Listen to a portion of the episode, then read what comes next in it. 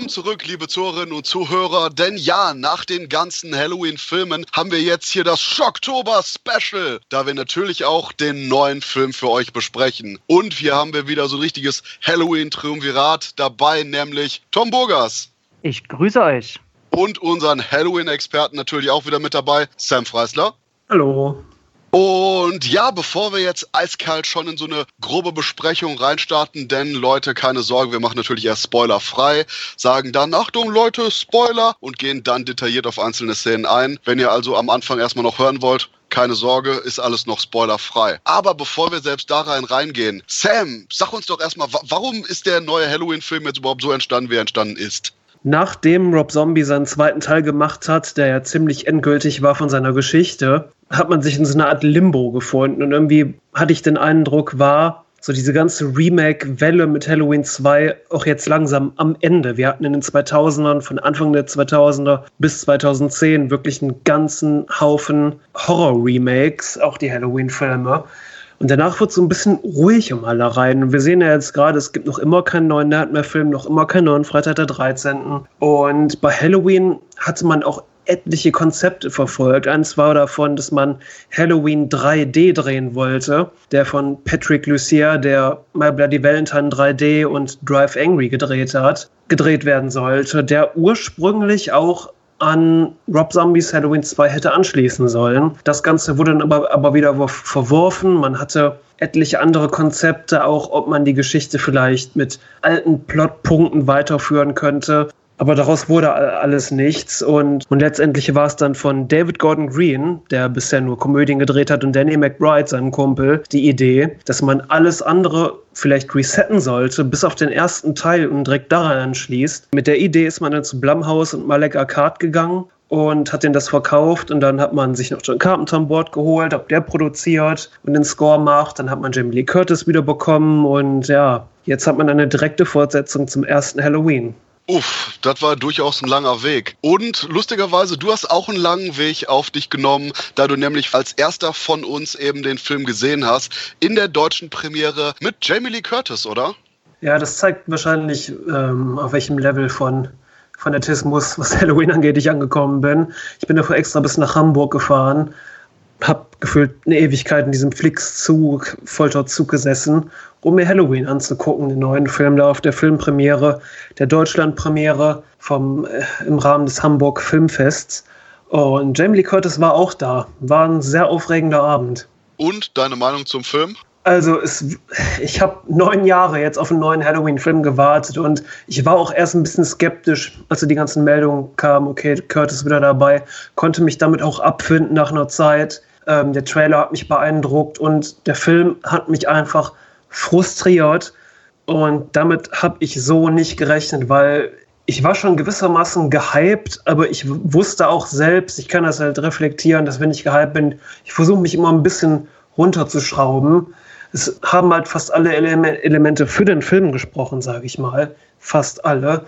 Aber der Film ist einfach unfokussiert. Er macht unfassbar blöde Sachen, teilweise auch Sachen, wo ich wirklich, wo der Halloween-Fan in mir innerlich in Erklärungsnot geraten ist, wie ich das jemandem vermitteln soll, was ich da gerade auf der Leinwand sehe. Total out of place Humor und Laurie Strode wirkt eigentlich fast schon wie eine Nebenfigur in dem Film. Also er ist nicht komplett schlecht. Es gab auch einige Elemente, die mir gut gefallen haben, auch Elemente, die sehr gut waren, aber das wird halt immer wieder gebrochen von Dingen, die eigentlich, die mich eigentlich ärgern. Es ist per se kein ultra schlechter Film, aber es ist ein frustrierender Film. Tom, ich habe das mhm. Gefühl, du hast eine etwas andere Meinung. Ja, ich muss dazu sagen, wir wollten es eigentlich rausnehmen äh, aus Rücksicht.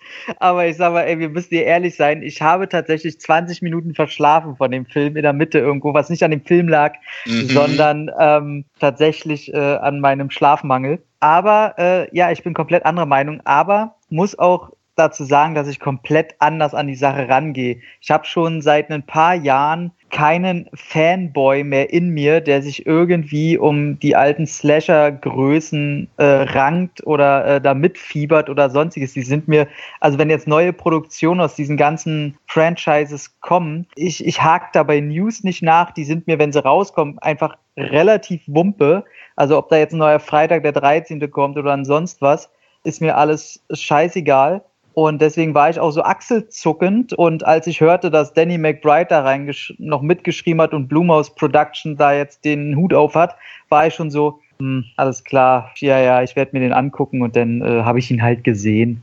Muss aber denn alle sagen, ich bin gestern rausgekommen und habe jetzt keinen neuen Lieblingsfilm oder habe jetzt nicht mit schweißnassen Händen da mitgefiebert und die Leinwand angebrüllt. Aber ich fand den total okay und sympathisch und will ihn mir jetzt natürlich unbedingt, wenn er jetzt regulär kommt, werde ich ihn mir nochmal im Kino angucken. Also ich habe so eine ähnliche Herangehensweise da wie Tom, denn ich mag die ganzen klassischen Slasher-Reihen, aber gerade seit der Remake-Phase mit Nightmare und Freitag der 13., die ich beide nicht sonderlich mochte, und eben Halloween, der meiner Meinung nach immer noch mit das beste Slasher-Remake war von Rob Zombie, aber selbst da eben durchaus ein paar Probleme sind, aber irgendwie mein richtiges Fanboy-Tum ist da absolut gestorben. Vielleicht bin ich da einfach zu alt geworden oder ich weiß es nicht. Also der Drang war nicht da. Nach dem Trailer musste ich eigentlich lachen von dem neuen Halloween-Film, weil es weniger wirkte wie ein Trailer, sondern gerade bei Halloween, der so eine abgefuckte Continuity hat und im Trailer quasi durchgegangen ist. Das ist passiert, das ist nicht mehr passiert, das ist Fakt, das ist nicht mehr Fakt, was eher wie eine Checkliste wirkte, damit man weiß, wo man den Film einordnen konnte. Und ich dachte, okay,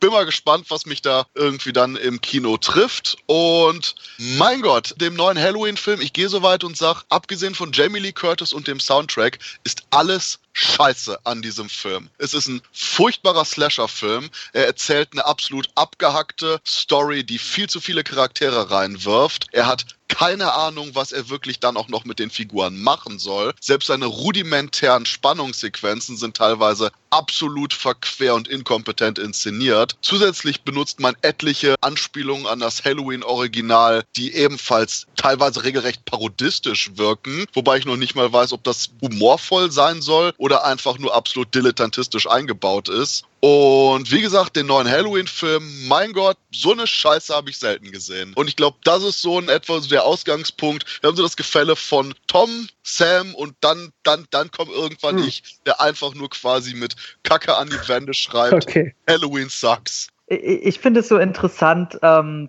fangen wir mal mit den positiven Sachen an, weil bei den negativen werden wir uns wahrscheinlich äh, eher in den Haaren haben. Und wo du den Soundtrack ansprichst, ich muss ja sagen, dass mich schon seit dem zweiten Teil, dem urzweiten Teil, es ankotzt, dass sich alle an diesem John Carpenter-Theme aufgeilen. So, so sehr, dass einfach in keinem Teil sich getraut wurde, mal endlich einen anderen Score da reinzubringen. Und das hat mich eher schon wieder gestört, weil du hörst schon wieder dieselbe Melodie.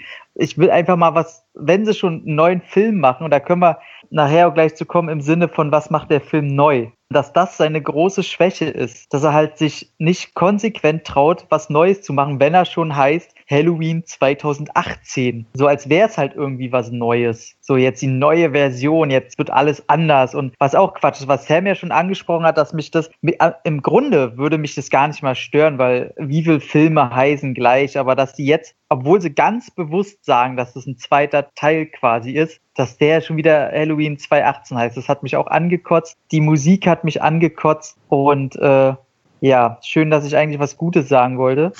Good job.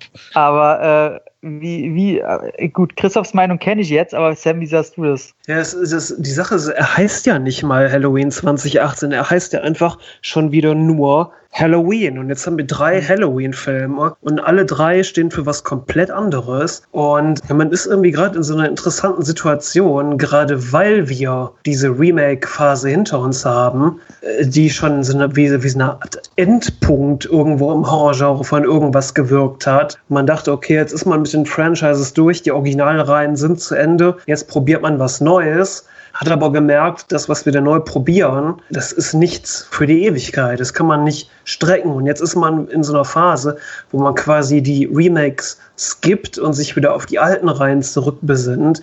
und bei Halloween ganz extrem eigentlich die gesamten Sequels auslöscht und direkt an den ersten Teil anschließt, was meiner Meinung nach ja eigentlich ich hatte damit erstmal echte Probleme. Inzwischen habe ich mich damit abgefunden. Aber das Problem ist halt, dem Film fehlt dadurch leider was. Und das ist halt die Beziehung zwischen Laurie und Michael. Dass Laurie nicht mehr Michaels Schwester ist. Da habe ich das Gefühl, es ist irgendwie jetzt hip unter Halloween und Horrorfans zu sagen, oh, das war schon immer scheiße, weißt du, irgendeine Mythologie, die vor 37 Jahren eingeführt wurde, jetzt plötzlich, ah, das ist hatte doch eigentlich Kacke. Es ich war schon immer so. Ich fand es tatsächlich wirklich schon immer scheiße. Aber, aber die fehlt einfach dieser emotionale Chor. Vor allen Dingen hat es, es hatte keine Auswirkungen auf die Geschichte, auch keine positiven, weil man halt gesagt, okay, dann hat er kein Motiv. Er bringt jetzt wieder wahllos Leute um. Ja, das hat er aber auch sonst immer getan. Und er mhm. verfolgt ja Laurie Strode immer immer noch explizit. Und, und es hatte, ja, und es hatte einfach keine, weiß ich nicht, es, es, es macht ihn meiner Meinung nach, wenn er ein Motiv hat, auch nicht weniger bedrohlich. Und, und gerade in dem neuen Film jetzt fehlt halt diese Verbindung zwischen den beiden, gerade wenn du sie wieder bringst. Und ich habe da immer dieses Bild am Ende von Halloween Age 20 im Kopf. Schon mal so ein Punkt in der Halloween-Reihe, wo man sich gesagt hat, wir ignorieren den Rest, wo am Ende halt Laurie ähm, Michael die Hand reicht und man hat dieses Bild und dann schlägt sie ihm doch den Kopf ab. Gerade das, so ein emotionaler Chor, fehlt dem Film, den neuen einfach, was noch im Mittelpunkt steht. Ich hatte ja gehofft, gerade dadurch, dass die im Trailer halt sagen, von wegen, sie ist nicht mehr die Schwester, hatte ich ja wirklich auf den Twist gehofft, dass er ihr begegnet, sie sich seit 40, 30 Jahren, was weiß ich, vorbereitet und er sie einfach links liegen lässt. So mhm. darauf habe ich gehabt, dass er halt in Haddonfield weitermordet, aber sie komplett gar nicht mehr in seinem Interesse steht darauf habe ich gehofft, dass das Ding kommt. Und, und genau das ist der Punkt, den Tom sagt, den ich mir auch selber wirklich gewünscht hätte, dass man, wenn man eben, und ich muss sagen, gerade was die Bruder-Schwester-Sache angeht, ich fand es unnötig, aber auch nicht wirklich schlimm. Es war halt ein Teil der Serie, aber ich kann auch gut damit leben ohne. Ich bin da absolut ambivalent. Aber gerade eben, wie Tom sagt, dass wenn man eben diesen Aspekt jetzt weg hat, da wirklich was Kreatives mitmacht, aber genau das passiert eben leider bei Halloween nicht. Mhm. Und genau da ist der eben der Ansatz, wo man diese absolute Unentschlossenheit bei dem Film eben hat, meiner Meinung nach. Wo man eben sieht, oh, wir wollen was anders machen. Oh, whoops, wir machen aber trotzdem genau das gleiche inhaltlich. Und ebenso wie auch quasi die Story selber nur Elemente vorkaut, die schlicht und ergreifend zuvor in dem Franchise gewesen sind und das überall besser. Denn der Punkt ist, Halloween wirft ganz viele verschiedene Aspekte mit da rein. Gut, hat eine neue Idee, die ich auch mochte, die aber sehr schnell wieder ad acta gelegt wird. Ansonsten ist es eben absolut alles Schema F. Und ich musste lachen, wo Tom sagt, er mag den Soundtrack nicht, weil das schon wieder das gleiche ist. Aber es ist genau der gleiche Punkt. Ja, warum hat Michael Myers dann immer die gleiche Maske auf? Oder warum ist überhaupt dann Jamie Lee Curtis wieder dabei? Der Punkt ist eben, dass diese durchaus traditionellen Elemente hier weiterhin dabei sind. Und gerade interessanterweise der Soundtrack ist wahrscheinlich das, was mit am meisten variiert wurde, da gerade innerhalb des Films immer wieder durchaus interessante Varianten davon kommen, besonders wenn man bei irgendwelchen Verfolgungsszenen so eine Art Alarmsignalton dann noch mit in dem Soundtrack drin hat oder ähnliche durchaus neumodische Elemente beim Klang hat, die man eben inhaltlich so schmerzlich vermisst. Ja, ich weiß nicht. Ich glaube, mein Problem damit ist, dass alle den Soundtrack immer so, so großspurig, äh, so positiv hervorheben. Klar ist der gut, aber der war halt auch schon immer gut. Man sagt ja halt auch nicht, oh, die Maske, wie geil die wieder designt wurde, meine Fresse. Ja, es ist aber die Maske wie immer. Also weißt du, wenn man einfach sagen würde, okay, der Soundtrack ist natürlich wieder gut und passend, ja, aber der, der wird so, das habe ich halt jetzt schon öfters gehört, dass der so hervorgehoben wird. Und ich finde, nur weil man irgendwie den Soundtrack nimmt und ein paar Variationen reinbringt, das ist irgendwie für mich keine Kunst. Also da, da hört es dann für mich auf, dass ich den besonders positiv hervorhebe. Die Sache ist, du hast aber auch in der Halloween-Reihe immer Variation der Maske, wo die teilweise auch ja, fast schon drastisch anders aussah. Aber auch was den Soundtrack angeht, hast du ja hier nicht nur das Halloween-Theme, das für mich einfach mit dazu gehört. Das ist ein verbindendes Element, das auch innerhalb der Reihe immer wieder neu eingespielt wurde, hatte immer einen leicht anderen Sound. Du hast hier auch einfach eine ganze Reihe an neuen Stücken, die wirklich toll klingen. Und es ist halt wieder Carpenter dabei. Das finde ich hat manchen Sequels gefehlt, dass man diesen, diesen eingängigen elektronischen Score hat, der jetzt einfach wieder da ist. Aber hattet ihr mal jetzt ab vom, vom Score, weil ich äh, mir da auch je, auf jeden Fall auch attestiere, dass ich äh, generell von Musik machen für Filme einfach zu wenig Ahnung habe, um da weiter kritisieren zu wollen. Hattet ihr ansonsten irgendwie das Gefühl, dass da Carpenter mit dabei war? Natürlich nicht. Carpenter hat genau das gleiche gemacht wie immer, Ja. wo er sagt, hey Leute, Paycheck her. Ja. Und, und das war's. Genau wie bei allen anderen Non-Carpenter-Regiearbeiten, wo sein Name draufsteht, ob das jetzt Remakes sind oder sonst was, wo der hingeht, nickt und sagt, ja, ähm, ich bin hier und ich kann sagen, dies ist ein Set. Tschatsching und ich gehe wieder nach Hause. Und Weil gerade das ist ja beim neuen Halloween-Film nicht der Fall, gerade weil er ja die Musik gemacht hast, hast du halt seine, seine Fingerabdrücke überall. Du hast halt diese klassischen geisterhaften oder auch tiefen Carpenter-Sounds da drin und auch die Melodien. Ja, aber es ist eben halt auch nur was, was quasi oben drauf gestülpt wird. Inhaltlich und besonders von der Inszenierung her sehe ich Carpenter nirgendwo in dem Teil. Gut, er ist halt auch nicht von ihm gedreht, von ihm ist der Soundtrack. Naja, aber genau deswegen, auch von wegen inhaltlicher Einwirkung. Der Soundtrack, klar, das merkt man, aber vielleicht ist gerade deshalb, dass die Leute den Soundtrack erwähnen, weil er vielleicht gerade, was das Gesamtpaket wirkt, teilweise wie ein Fremdkörper ist. Weil der Hm. Soundtrack auch wirkt wie aus einer anderen Ära.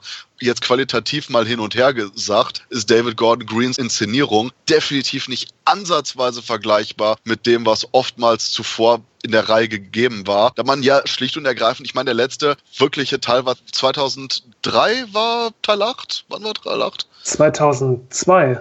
Aber selbst das war eben schlicht und ergreifend damit den Trends von diesem späten 90er Jahre Kino und Halloween verbindet man halt mit dem ersten Teil von Carpenter. Und David Gordon Green und Gott komplett wertfrei hat hier sein eigenes Ding gemacht. Aber findest du, dass der, ähm, weil du meintest, aus der Zeit gefallen, ich muss sagen, dass der neue Halloween jetzt mal abseits davon, ob der inhaltlich gut schlecht ist, dass der optisch nicht so wirkt wie ein typischer 2018-Film. Ach so, nee, das, nee, das eben, tatsächlich nicht. nee, eben andersrum. Gerade weil er quasi einfach nur extrem Standard wirkt. Findest du? Also ich finde, der sieht wirklich äh, aus wie so eine Mischung aus neuzeitlich digitalem Look und wirklich dieses 70er-Jahre-Feeling. Ich finde, du, du hast schon interessante Sachen, wie Nachtszenen ausgeleuchtet werden. Ich hatte auch teilweise das Gefühl, dass man so ein bisschen Grain damit reingepackt hat, Mhm. damit es noch ein bisschen angerauter wirkt. So mit dem Look des Films hatte ich erstmal überhaupt keine Probleme. Also ich hatte jetzt nicht wirklich Probleme mit dem Aussehen. Es ist halt einfach nur, dass es jetzt nichts ist, was irgendwie einen eigenen extremen Stil hat, wie Carpenter oder auch Rob Zombie beim Remake. Es ist schlicht und ergreifend ein ganz normaler Film. Du hast teilweise ein bisschen die Anleihen, wenn du irgendwie diese etwas grungigere Atmosphäre hast und teilweise auch gerade bei der Stadt.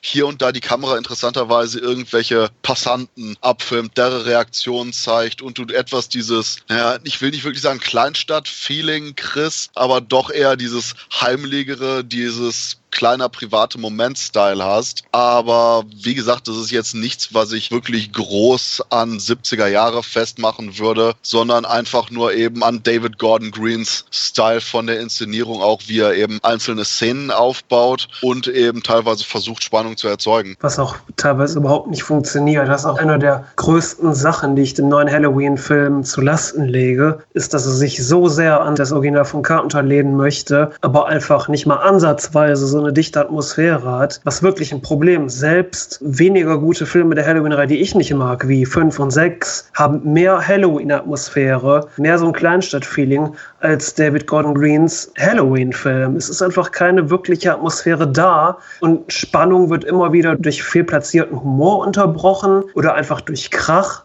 oder einfach weil Szenen total seltsam geschnitten sind und das hat mich halt extrem gestört. Also ich muss sagen, dass ich den Humor ähm, tatsächlich nicht so schlimm fand. Also egal, ob das am Anfang der, der Vater ist, der da halt sein, seine Witze macht oder auch, ich fand selbst den, den kleinen schwarzen Jungen, den fand ich immer so Fand ich richtig, zum Kotzen. Echt, ich fand den, das war immer so ganz, ganz kurz, bevor es mir auch auf den Sack gehen würde. Und dann hat er aber immer noch so die Kurve gekriegt. Und das war halt Ja. wirklich jedes Mal so, aber auch so, dass ich verstehen kann, okay, wer da seine Grenze halt niedriger setzt, dem geht es Mhm. dann schon mächtig auf den Sack. Okay, ich bin hier definitiv dazwischen. Während mir der Vater ultra auf den Sack ging in dem Film, hatte ich zum Beispiel gar kein Problem hier mit dem äh, kleinen schwarzen Jungen, der ich fand sogar ein, zwei durchaus pointierte, humorvolle Austausche hatte, gerade mit seiner Babysitterin. Ich glaube, die schlimmste Szene, wo mir fast der Kragen geplatzt ist, war einfach diese völlig beschissene Szene mit den zwei Cops im Auto, die über ihr Sandwich reden. Das ist dieser typische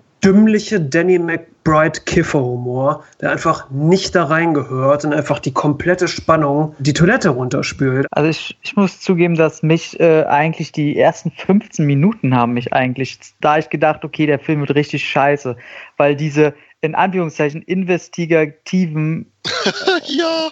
äh, äh, äh, Journalisten, die ja sogar sagen, dass sie nur, ich weiß nicht, ob das auf einer Metaebene lustig sein sollte, die halt sagen, ja, sie besitzen, was haben die, einen Blog oder einen Podcast? Podcast, oder was? das ist ein Podcast. Wo ich sage, okay, warum haben die jetzt die Genehmigung bekommen, da hinzugehen?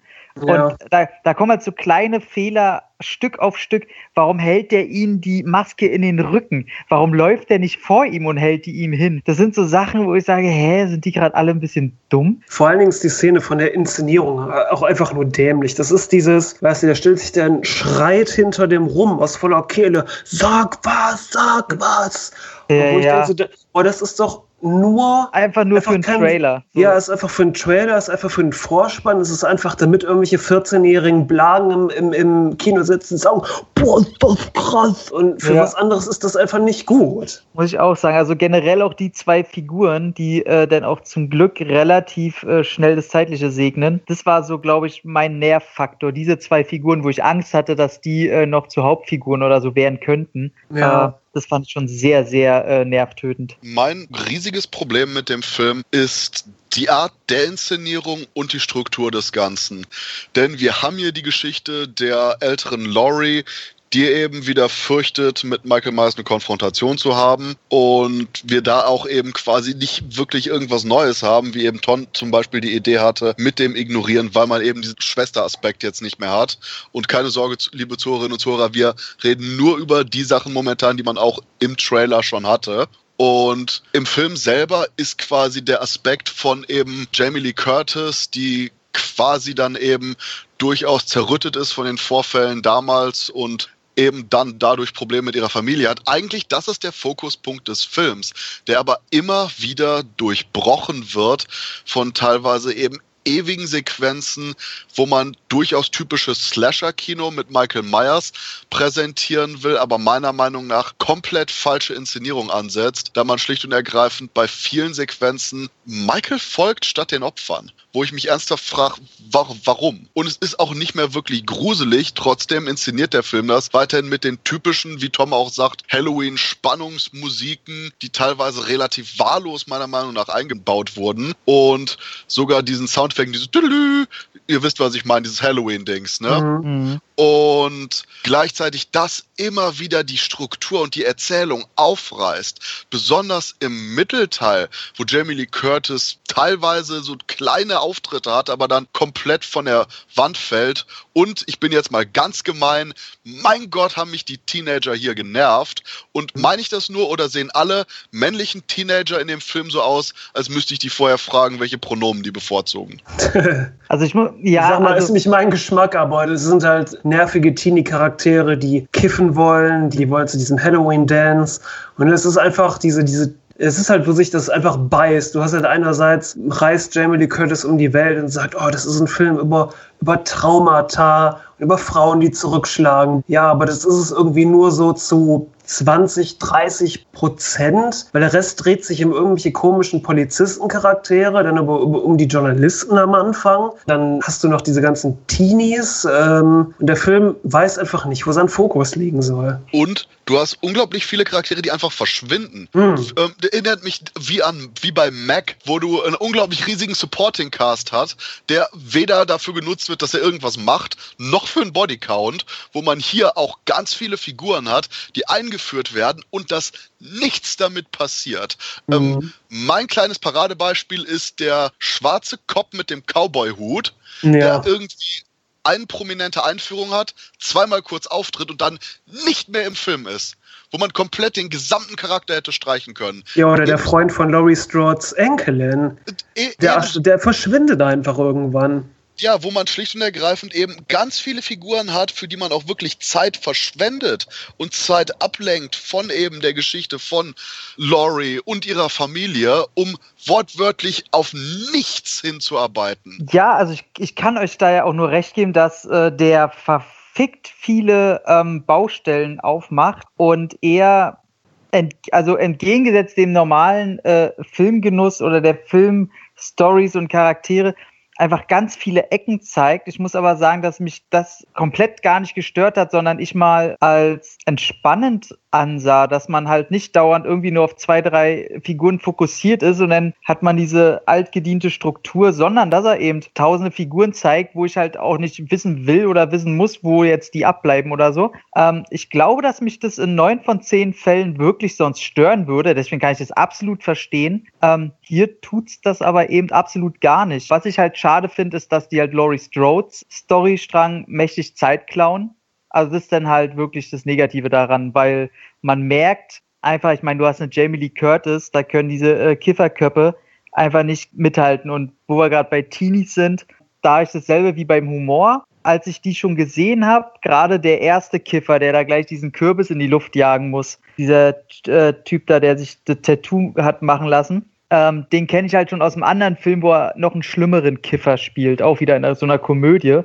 Und da habe ich schon gedacht, boah, jetzt ist der das schon wieder und den habe ich da schon gehasst. Aber das ist halt dadurch, dass man die Figuren immer gar nicht so lange sieht, haben sie für mich auch nie die Chance, mich wirklich zu nerven, weil sie gar nicht die Zeit dafür haben. Und äh, meistens halt ihren verdienten Abgang auch bekommen, der äh, meistens schön und rabiat inszeniert ist. Und die Sache ist halt, bei Halloween 2018 haben wir jetzt halt auch den besonderen Fall. Wir hatten vorher zwei Filme, die auch mit dem Thema Traumata, wo, was ja der Film offensichtlich behandeln will, schon gemacht haben. Zwei Halloween-Filme. Wir haben den ersten Halloween-Jubiläumsfilm, Halloween Age 20, der sich aber wirklich viel mehr auf Laurie Strode und ihr Trauma fokussiert und natürlich auch in den 90ern entstanden ist. Und du hast das dieses Scream-Element und hast Teenies, aber gerade weil es eine kleinere Clique ist, funktioniert das da einfach wesentlich besser. Und du hast halt Rob Zombies Halloween 2, der sich noch mehr mit dem Thema Traumata befasst. Und hier hast du halt einen Film, der das machen will, aber auch gleichzeitig noch sich an diese Blumhouse Horror-Teenie-Zuschauer anbiedern möchte und aber auch gleichzeitig ernstere Themen vermengen möchte, dann aber auch wieder die Fans der alten Garde ansprechen möchte. Du hast halt keine eindeutige Stimme in dem Film. Und das ist der Punkt, wo ich ja auch nochmal nachhake, eben, du hast diese viel zu vielen Storystränge, über die der Film dahingehend immer wieder stolpert und von einem zum anderen springt. Und auch wieder gerade in dem Paradebeispiel Halloween Age 20, der eigentlich genau die gleiche Geschichte erzählt, nur eben mit einer jüngeren Jamie Lee Curtis und vor allen Dingen eben einem geringeren Fokus. Wie Sam schon sagt, du hast da genau die gleiche Art von Teenie-Clique für einen Bodycount, der da noch genutzt wird, aber auch eben nur ein Familienmitglied, wo sie sich eben wirklich mit zusammenraufen und eben ihre gesamten Sachen verarbeiten muss. Und hätte sich der neue Halloween-Film wirklich eben fokussiert auf Jamie Lee Curtis und ihre jetzt Tochter und Enkelin, wäre das Ganze auch viel, viel besser geworden, da die dramatischen Elemente durchaus vorhanden sind. Und das ist eine Sache, die ich dem Film wirklich zugestehen muss.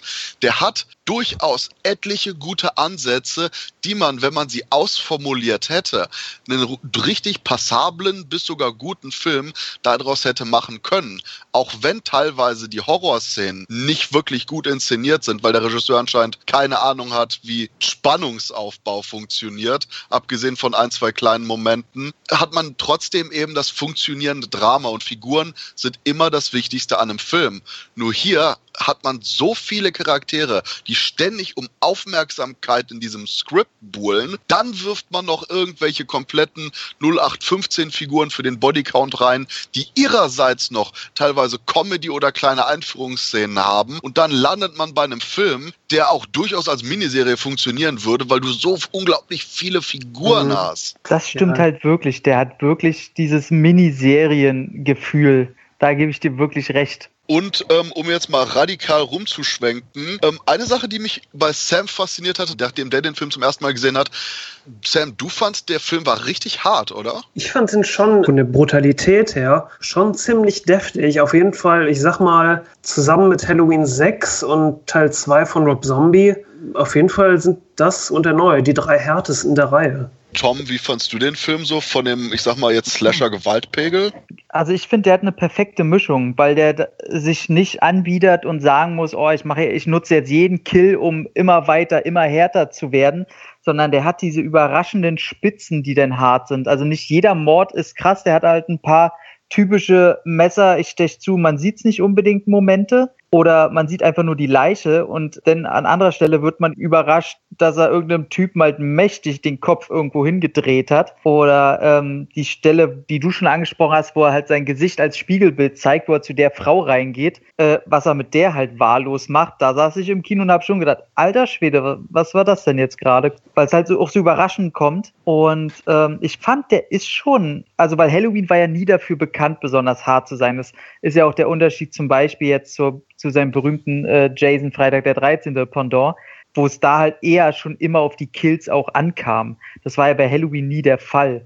Deswegen finde ich immer die Frage nach der Brutalität in Halloween-Filmen immer absolut sekundär. Aber ähm, da muss ich jetzt schon sagen, da gebe ich Sam auf jeden Fall recht. Ich würde auch sagen, dass der, ja, so, der hat schon Rob Zombie äh, Halloween 1, nimmt da auf jeden Fall den Steck da in die Tasche. Wobei gerade weil eben Halloween nicht wie sehr viele andere Slasher-Filme oder Reihen durchaus auf Creative Killing oder Gore abzielen, finde ich gerade deswegen eben immer besonders interessant, wie die neuen Inkarnationen das machen. Gerade eben angesichts der, ja, des Erbes der Reihe, aber auch mit Hinblick auf die gegebenen Umstände des aktuellen Genre-Kinos, was man eben, wie du schon sagtest, auch extrem sehen kann, zum Beispiel bei der Entwicklung von Teil 1 zu Teil 2, 6 und eben den Rob Zombie-Teilen, die ihrerseits immer entweder durch ihren Regisseur oder eben die Zeiten, in der sie erschienen sind, durchaus dann mehr oder weniger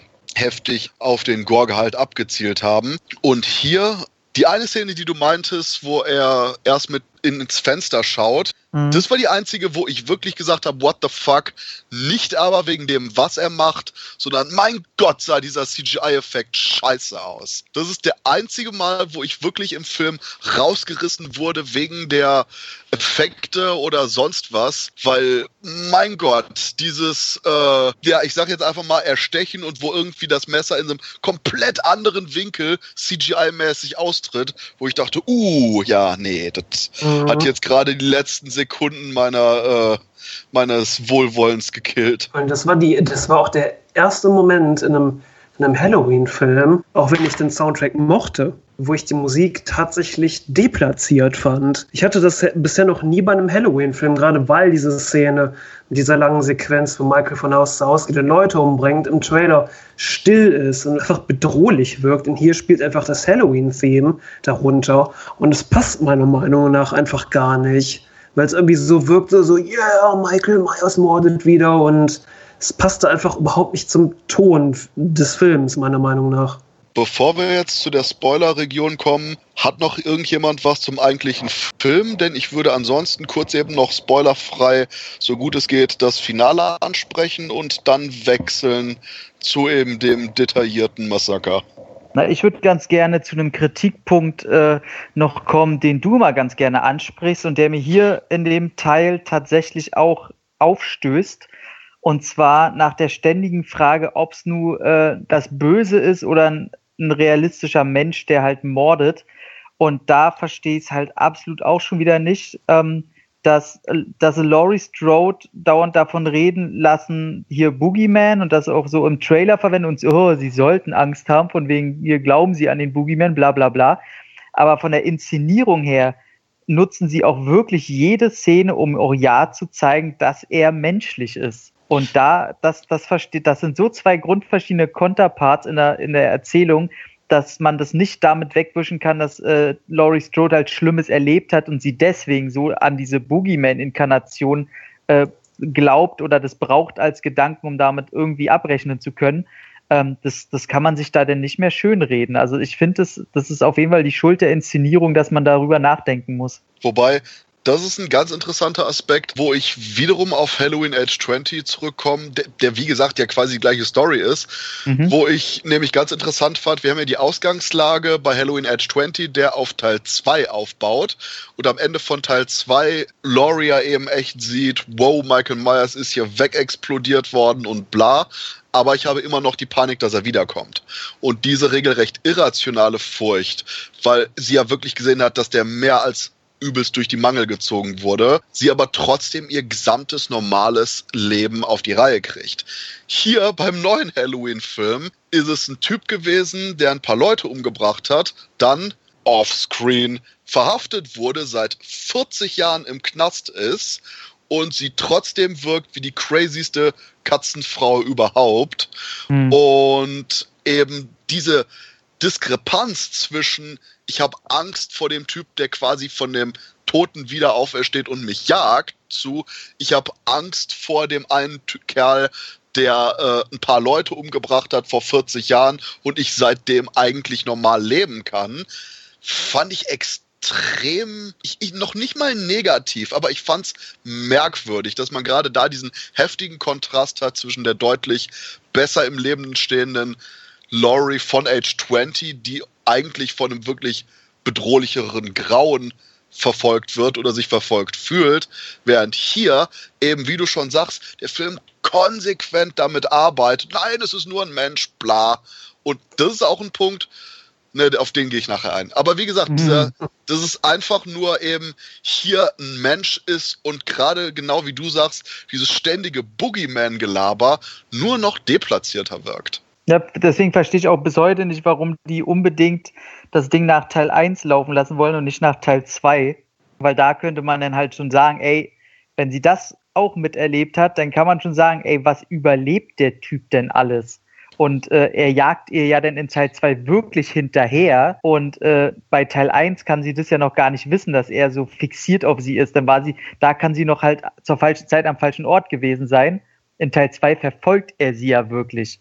Aber und deswegen verstehe ich die Angst in dem neuen Teil halt nicht so wirklich aber ich, vielleicht war es einfach nur der Punkt nach dem Motto, hm, wenn wir Teil 2 reinnehmen, ähm, müssen wir das aber irgendwie in Story äh, so den Redcon ja. machen, wegen der Schwester und blub. Äh. Ja, also, aber da ganz ehrlich, wenn sie schon das jetzt mit Teil 1 und alles sich irgendwie hinzwirbeln, das wäre dann ja nur noch eine kleinste Sorge gewesen, weil ganz ehrlich, bei Halloween, der Otto Normalgucker der steigt doch sowieso nicht mehr hinter, was da jetzt los ist. Und dem ist ja auch egal, der will, der sucht ja gar keine Continuity, dem ist es doch scheißegal, was er da gerade sieht.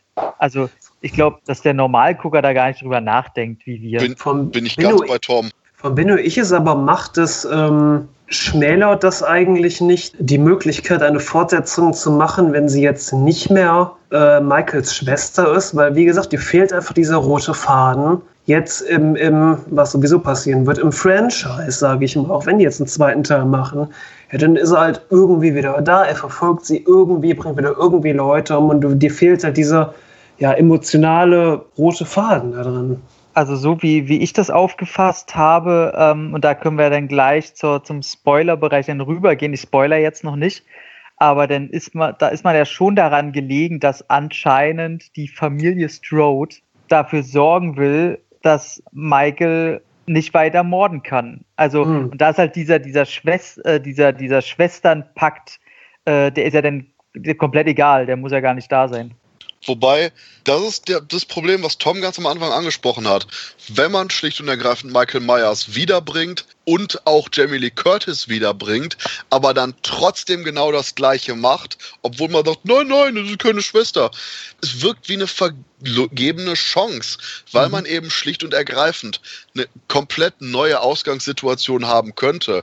Und wie Tom eben gerade auch schön sagte, sich auch auf den Punkt hätte fokussieren können, dass eben jetzt Laurie eher davon besessen ist, eben ihn drinnen zu halten und dadurch auch eben selber die Kontakte mit Michael provoziert und dadurch wieder alles entsteht, was ja teilweise auch so ein bisschen im Film ist, aber trotz allem eben, man kann Michael Myers wiederbringen, aber ich denke, es war ein Fehler, hier Jamie Lee Curtis als solches wieder dabei zu haben, weil man im Endeffekt einfach nur ja, man hat wortwörtlich eigentlich ein Remake von Halloween Age 20 gemacht mit viel mehr vollgepackter und ver verkomplizierter Handlung. Ich glaube, da sind wir auch wieder an einem Punkt angelangt, wo man wieder sagen kann, dass das Halloween-Franchise einfach an sich selbst gekettet ist. Du willst immer irgendwas anders machen, man schafft es einfach aber nicht, sich von gewissen Dingen zu lösen. Und abschließend würde ich nur mal sagen, wow, die Ausgangslage für das Finale war echt cool und mein Gott, war das Finale im Endeffekt Arschlahm. Echt? Also kommen wir jetzt, sind wir schon im Spoilerbereich? Also ich, ich, wie gesagt, ich wollte jetzt nicht spoilern, ich sage einfach nur, das ist das lahmste Finale, was ich jemals in einem Halloween-Film gesehen habe. Ich fand's mega. ich fand es echt gut. Also, ich fand's geil. Ich weiß nicht, ich hatte irgendwie den Eindruck, so, hm, das war's. So für einen Moment, weil können wir jetzt nicht bitte die Spoiler-Sektion starten? Okay, gut. Ich sag jetzt einfach nur, ich hatte genau das von Sam, dieses, das war's, gerade mit dem Setup und ja, liebe Zuhörerinnen und Zuhörer, jetzt Boom, Achtung, Warning, Warning, Spoiler-Alarm ab jetzt. Denn im Endeffekt, wir können bei dem spoilerfreien Fazit bleiben. Leute, ist es Halloween. Alle gucken den Film, ihr solltet den Film auch gucken. Es ist ein Slasher-Franchise. Und selbst wenn man den Film nicht mag, sollte man vielleicht dem Ganzen eine Chance geben, damit hoffentlich dann andere Slasher-Reihen oder generell Slasher-Filme im Kino reaktiviert werden und vielleicht dann bessere Sachen geben. Aber im Endeffekt ist es ein Halloween-Film, Leute. Wir haben Oktober, ist es Halloween. Guckt einfach Halloween. Ja kein Wohlfahrtsverein. Guckt ihr nicht. Tom, hast du noch einen Abschluss dazu? Nee, tatsächlich, ich finde es äh, halt auch so. Es ist auf jeden Fall ein Film, ähm, ich finde, wenn man merkt, dass ein Film polarisiert, ähm, spätestens dann sollte man sich eine eigene Meinung bilden und äh, den im Kino angucken. Ja, jetzt mal ganz ehrlich, also es ist nicht der erste schlechte Halloween-Film oder, oder vielleicht auch mäßige Halloween-Film, den die Menschheit überlebt hat. Und der wird auch sicherlich seine Fans finden. Und boom, Achtung Leute, jetzt ist Spoiler-Alarm in 3, 2, 1, okay. Leute, spoilerfreie Zone und ich weiß gar nicht, womit ich anfangen soll. Deswegen sage ich einfach Sam, sag mal was. Ja, wir hatten schon eben über das Ende gesprochen. Okay, das ist der Punkt, wo ich einsteige und mit einem ganz kleinen Moment, noch nicht mal beim Finale, sondern davor erwähne, wo ich einfach nur What the fuck gesagt habe. Ja, Dito. Die, wo die Enkelin von äh, Laurie durch den Wald rennt und dann bei diesem Puppenschießplatz auskommt und plötzlich der Film irgendwie in die Twilight Zone abdriftet. Äh, das habe ich auch nicht verstanden. Dieses, What the fuck? Das ist, meine ich, was ich mit diesen komischen Spannungsmomenten im Film sag. Diese Ranzoom an die Schaufensterpuppen. Genau, wo dieses Ranzoom, dieses, ja. oh nein, gruselige Schaufensterpuppen. Oh. Was war das? Also sollte, sollte der mhm. darstellen, dass die Kleine jetzt erst mitkriegt, wie verrückt ihre Oma ist? Oder was, was sollte das? Nee, ich einfach gruselige Schaufensterpuppen. Ich habe keine Ahnung. Ich hab's, das habe ich auch überhaupt gar nicht gecheckt. Ja, es ist einfach Schaufensterpuppen, dunkeln, sind gruselig kleine Mädchen im Kino werden weinen. Äh, that's it. Ja, ich, ich befürchte leider, das ist auch der Punkt. Und ja, deswegen machen wir mit dem Finale weiter. Ich nee, nee, nee, stopp. Oh. Äh, noch was vorher. Denn, oh, noch was vorher. Ja, denn Halloween 2018 hatte eine der furchtbarsten Szenen, wenn nicht die furchtbarste Szene im gesamten Halloween-Franchise. Ich weiß, alle Bitchen rollen immer rum wegen dem weißen Pferd in Rob Zombies Halloween 2 oder Buster Rhymes Karate-Aktion. Das sind dumme Sachen, aber hier ist es einfach so out of place, wo plötzlich der neue Arzt, der, der Michael Myers behandelt, durchdreht. Es kommt, wie gesagt, völlig aus dem Nichts und äh, ich will ihn in freier Wildbahn leben, einen Polizisten absticht der vor Michael Myers umgefahren hat. Dieser kleine, dicke, alte Mann setzt sich Michael Myers Maske auf, rennt damit ums Auto rum. Und das Bild werde ich niemals vergessen, weil es einfach so unfreiwillig komisch und dumm ist.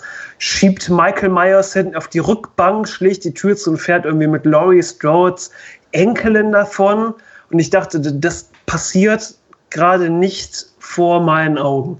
Und das war auch so ein Moment, den ich schon vorher mal angekündigt hatte, ähm, wo der Halloween-Fan in mir innerlich in Erklärungsnot gerät, weil ich dachte, okay, wie, wie erkläre ich das irgendjemand? Weil es halt so peinlich ist einfach peinlich inszeniert. Ich kam mir echt für einen Moment vor, wieder in Halloween 6, wo man diese Sekte hat. Und ähm, vor allen Dingen ist es ein Plotpunkt, der spätestens nach einer Minute wieder aus dem Fenster geworfen wird, weil Michael Myers seinen neuen Arzt dann einfach umbringt. Und es kommt völlig aus dem Nichts. Und ich dachte, was, wofür war das gut? Warum war das da? Ich kann nicht glauben, dass das über so viele Schreibtische gegangen ist und man gesagt hat, ja, mach das mal bitte. Ich glaube tatsächlich, dass gerade solche Szenen, das hatte ich vorhin ja schon angedeutet, dass der Regisseur, Drehbuchschreiber, Produzent, was auch immer, so, so ein bisschen diesen Stil reinbringen wollte, von wegen, ja, Menschen verhalten sich nun mal so. So, wir müssen nicht alles rational erklären oder jede Szene eine, eine Motivation geben oder so. Ich glaube, dass dieser Stil komplett über den ganzen Film liegen soll. Aber tatsächlich kann man es halt auch übertreiben und das war halt auch so ein Ding, wo ich sage, nee, da kann man zu viel frei, unfreiwillige Komik rein interpretieren und das macht man da halt leider auch und das ist der, halt. Der, weil der Punkt ist ja, wärst du es anders angegangen, hätte es funktionieren können, wenn du mhm. Michael Myers als, sag ich mal, als Kraft des Bösen hast und jemand wie Laurie Strode oder, oder auch sein Arzt oder vor auch Dr. Loomis, der wirklich hautnah mit Michael Myers in Kontakt gestanden ist, allein durch seinen Einfluss irgendwie auch immer wahnsinniger wird, immer psychisch kranker, dass Michael Myers schon fast eine Art, ja, noch bösere Aura kriegt. Aber hier kommt es einfach völlig aus dem Nichts. Du hast diesen kleinen, alten, dicken Arzt, der mit der Michael Myers Maske, die viel zu schmal für den ist, wackelnd um das Auto rumläuft.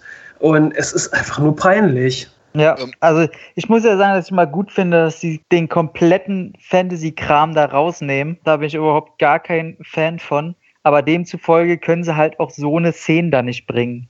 Und das, das ist halt echt, wobei ich aber sagen muss, um, ich muss sagen, dass der neue Halloween, ich glaube, meine Lieblingsszene von allen Halloween-Filmen dafür drin hat. Stopp. Wo ich sage, ja. Ähm, kurz noch eben zu der Sache mit dem Arzt. Der Punkt ist einfach, ich habe mit dem Konzept gar kein Problem. Das Konzept ist, hey, wie wäre ein Halloween-Film mit einem bösen Dr. Loomis? Du hast sogar die eine coole Stelle, wo irgendwie, ich glaube, ähm, eben Jamie Lee Curtis mhm. zu dem neuen Doktor sagt, ach, Sie sind der neue Loomis. Fand ich sehr pointiert. Ich hab Na, Er sagt ja auch, dass er der alt, er war doch ein Schüler. Der Schüler, ja, ja. Aber genau der Punkt ist, wenn du hast Halloween mit bösem Dr. Loomis, der Michael quasi so wirklich beobachten in der freien Wildbahn, wie er selber sagt, sehen will, dann, dann mach das ab Minute 30 und mach da was mit.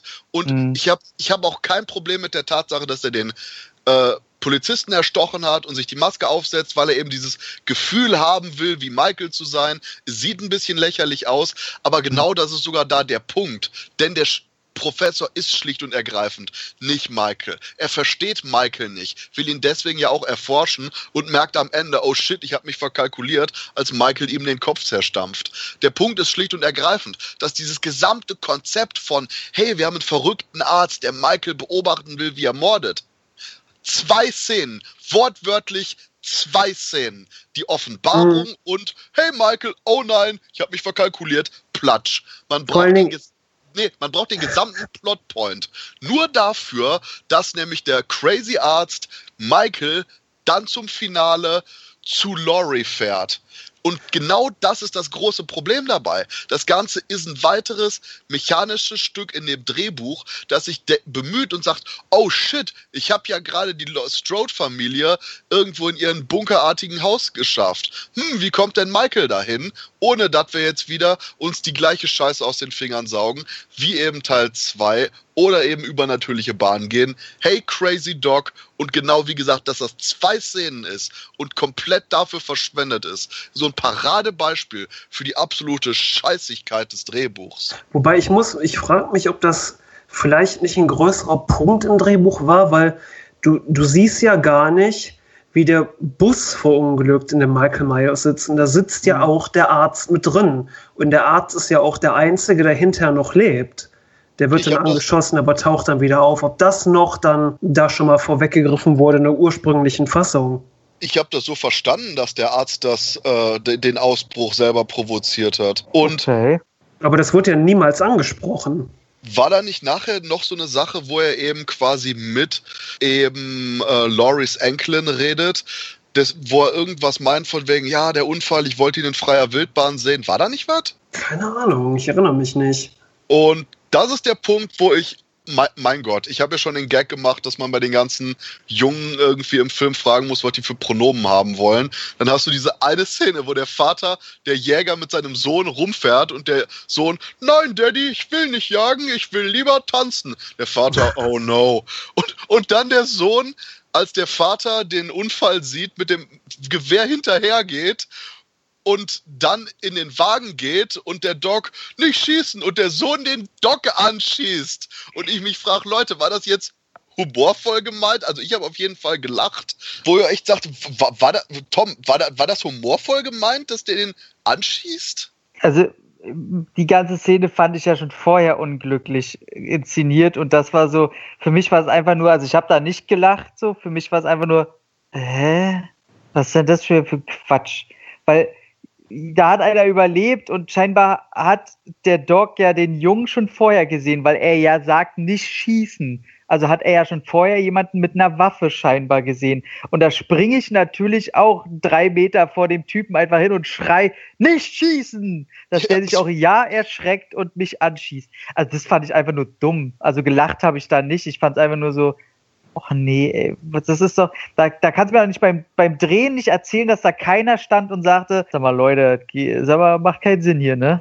Man wollte einfach sagen, okay, der Junge ist nervös, der Junge mag es keine Waffe in die Hand, in, der, in die Hand zu nehmen ähm, und drückt dann einfach aus Versehen ab, Ende. Da, es steckt einfach nicht viel hinter, es war einfach nicht gut inszeniert. Und ich musste auch schmunzeln, weil das irgendwie dann auch noch, die hatten so ein extra großes Bloodpack, hatte ich das Gefühl. Und so, wo, der, wo der Junge den echt so, puff, und ich so, wow, what the fuck?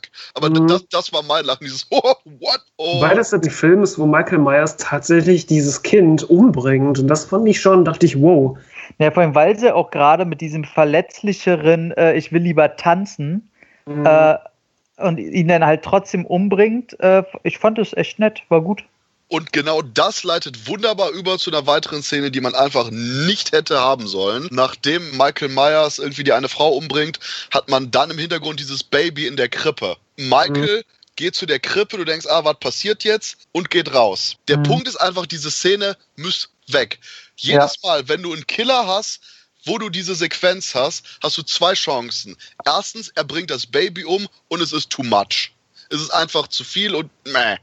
Oder du hast genau wie es hier im Film ist, er geht zu der Krippe und geht weg. Aber das zeigt mir als Zuschauer, oh, Michael hat seine Grenzen und jetzt bin ich weniger mhm. bedroht von ihm, habe weniger Angst vor ihm.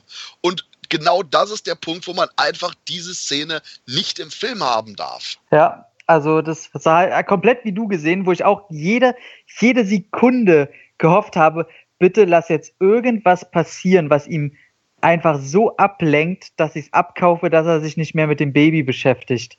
Aber dass, dass halt gar nichts passiert und er von sich aus dann weitergeht, da ich auch gesagt, oh nein, jetzt ist Michael Myers auch noch eine Muschi, ey. Das verstehe ich denn auch nicht, weil das, man schreibt es ja ins Drehbuch. Mhm. So, so, war das irgendwie so eine Reminenz an äh, Rob Zombies äh, äh, Halloween, dass er sagt, hier mit seiner Buda, die er da hat, dass er da, war das so eine kleine Metaebene oder was sollte das? Ich weiß also, nicht, vielleicht wollte man auch einfach zeigen, dass Michael Myers wirklich, wenn er jemanden umbringt, auch irgendwelche menschlichen Beziehungen kaputt macht, weil dieses Kind da jetzt auch allein aufwächst. Naja, auf jeden er Fall. Er, er, hat ja auch Laurie Strolls komplette Existenz zerstört. Wobei, ich habe mir eigentlich nur genau das gleiche gedacht wie Tom, wo ich ernsthaft meinte, nach dem Motto, bringt er das Baby jetzt nicht um, weil es in Anführungszeichen noch rein ist, weil es quasi noch unschuldig ist oder mhm. what? Also es ist halt das Problem, sowas will man ja auch nicht denken. So, wenn du schon so, ein, so einen kranken Massenmörder oder Serienmörder wie Michael Myers hast, dann musst du eben auch die Leute schocken und weg mit dieser Moral, die auch ja äh, der, der Popcorn-Gucker äh, aushalten kann. Nein, dann soll er das Baby halt umbringen. Der ist ein kranker Mörder, so was, was, was soll denn das? Und dann von dem Baby kommen wir zu dem Baby-Gesicht. Und du, du, hast, du hast hier einen Charakter, der auf dem scheiß Rasen sitzt und dann Michael Myers im Hintergrund steht, und oh, keine, ich weiß nicht mehr den Namen. Hallo, Mr. Kawinski. Ach, äh, tut mir leid, ich bin hier gleich weg. Und, und richtig so einen längeren Dialog mit dem führt. Hätte man mhm. dieses kurze, oh, hallo, da steht einer und dann geht das Licht aus, ist eine Sache. Aber, aber der, die hier, unser, unser Charakter hat die, die richtige Dialogstelle mit, also Monolog, eben, wo er irgendwie Michael Myers anredet. Wo, wo ich auch wirklich sage, so, wie oft bist du bei Mr. Kawinski im Rasen und wie oft steht der, wie oft steht der nachts in der Ecke neben dem Baum und starrt dich einfach nur an und so, ach ja, das ist Mr. Kawinski, der hatte einen Schlaganfall vor zehn Jahren, der steht immer nur rum und schaut Leute creepy an. Mhm. So, what the fuck?